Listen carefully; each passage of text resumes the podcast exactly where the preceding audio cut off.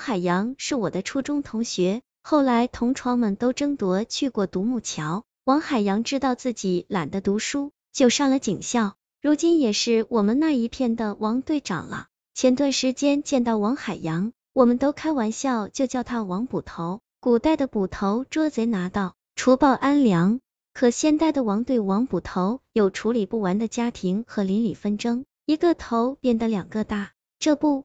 王捕头就给我们讲了个发生在青年院的故事。青年院是近几年盖起来的楼盘，主打的是便捷省心高效的路线，住的都是些年轻人和刚结婚的小夫妻。可这次的故事却是发生在后门三十八号楼同一单元对门的两户老人家。四零一的小两口姓黄，对门四零二姓张，是老两口的儿子买下来孝敬爹娘的。原本住了半年多，相安无事。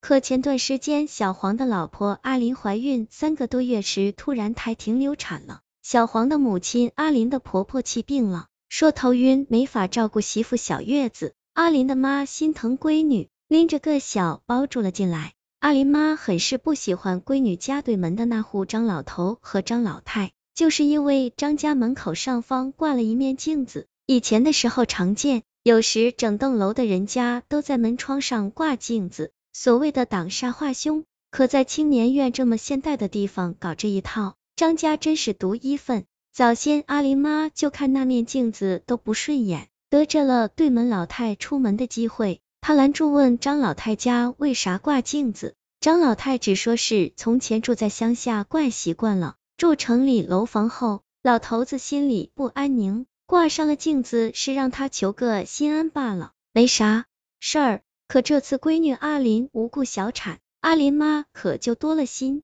她总觉得是张家的镜子把晦气转到了闺女家，不然好好的胎儿咋就没了呢？照顾了阿林几天以后，阿林妈越想越不对劲儿，敲开了张家的门，让张老太把镜子取下来，说她闺女身体弱，见不得这些神神道道的的东西，彼此邻居。行个方便吧，张老太倒好，进屋搬了张椅子放在门口下，自己站上去，不但没有把镜子取下来，反而是用块布擦的雪亮。张老太说，俺家老头子就信这个，取下来他就睡不着觉。再说你家闺女小产，带着血光灾气里，可别冲进了俺们家。阿林妈气得翻白眼，一连好几天听到对面房门开合，她都要狠狠咒骂上几声。出事儿那天清早，是阿林吗？拎着一袋子的食物残羹下楼扔垃圾。青年院的楼房有电梯，可是刷卡收费的，虽然几分钱，可还是让阿林妈觉得心疼。她上下楼都是爬楼梯的，说是活动活动身子骨。对门的张老头两口子也是如此，儿女咋劝说也不听。阿林妈走到楼梯口时，袋子漏了个洞，流出些油腻菜汤来。闺女小月子，家里的菜都是肥鸡猪蹄儿，汤里带着油，很快腻在了楼梯上。阿林妈回来的时候还想着打扫一下，可一看那油腻是偏向张家那边的楼梯口，她一撇嘴，心想就不收拾，恶心恶心那两个老东西，谁看不惯谁收拾呗。可还没过上半小时，就听门外楼梯咕咚一响，然后就是张老头的哎呦声。原来张老头早起出门遛弯，踩了油腻摔倒了，胯骨尾椎都受了伤，躺在那里动弹不了。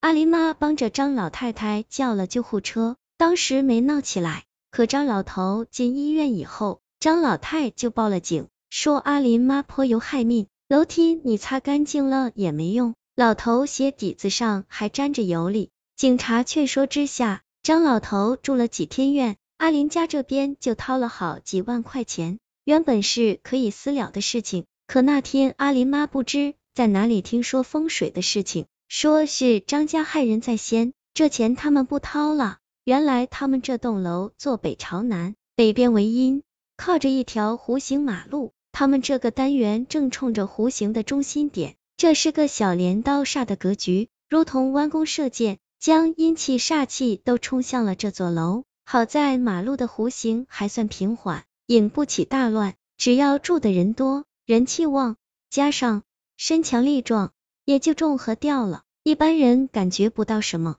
可张家门上挂了一面镜子，本意是自家挡煞转运气，却是将煞气都冲进了对门家里。阿林的小产说不准就是因为挡不住双倍的煞气力。阿林妈得了这个内幕，再不肯乖乖掏钱给张老头看病，和张老太吵闹起来，还让张家赔他外孙子一条命来。这事情差点闹上法庭，王捕头两家忙活劝说，好歹算是平息了。阿林妈撒油引起张老头摔倒，怎么也要赔偿的，已经交了的医药费就算是赔偿了。张家搞得挂镜子这一出，张老头和张老太大概也是理亏，没继续咬着不放，将镜子取了下来。为了邻里和睦，再不挂了。王捕头为了这事掉了不少头发。他说表面上是平息了。可如今阿林妈妈张家缺德，张家骂他家黑心，这邻居是结了仇了，将来不知还会不会闹出什么更离谱的事情呢？这事哎，能有法律条文规定的还好解决，就怕人心只顾着自己家，借着风水转运的说法，引起原本不能必要的矛盾。张家老头老太挂了镜子，不也还招了意外之灾吗？做人心善无愧，倒比啥风水还要重要哩。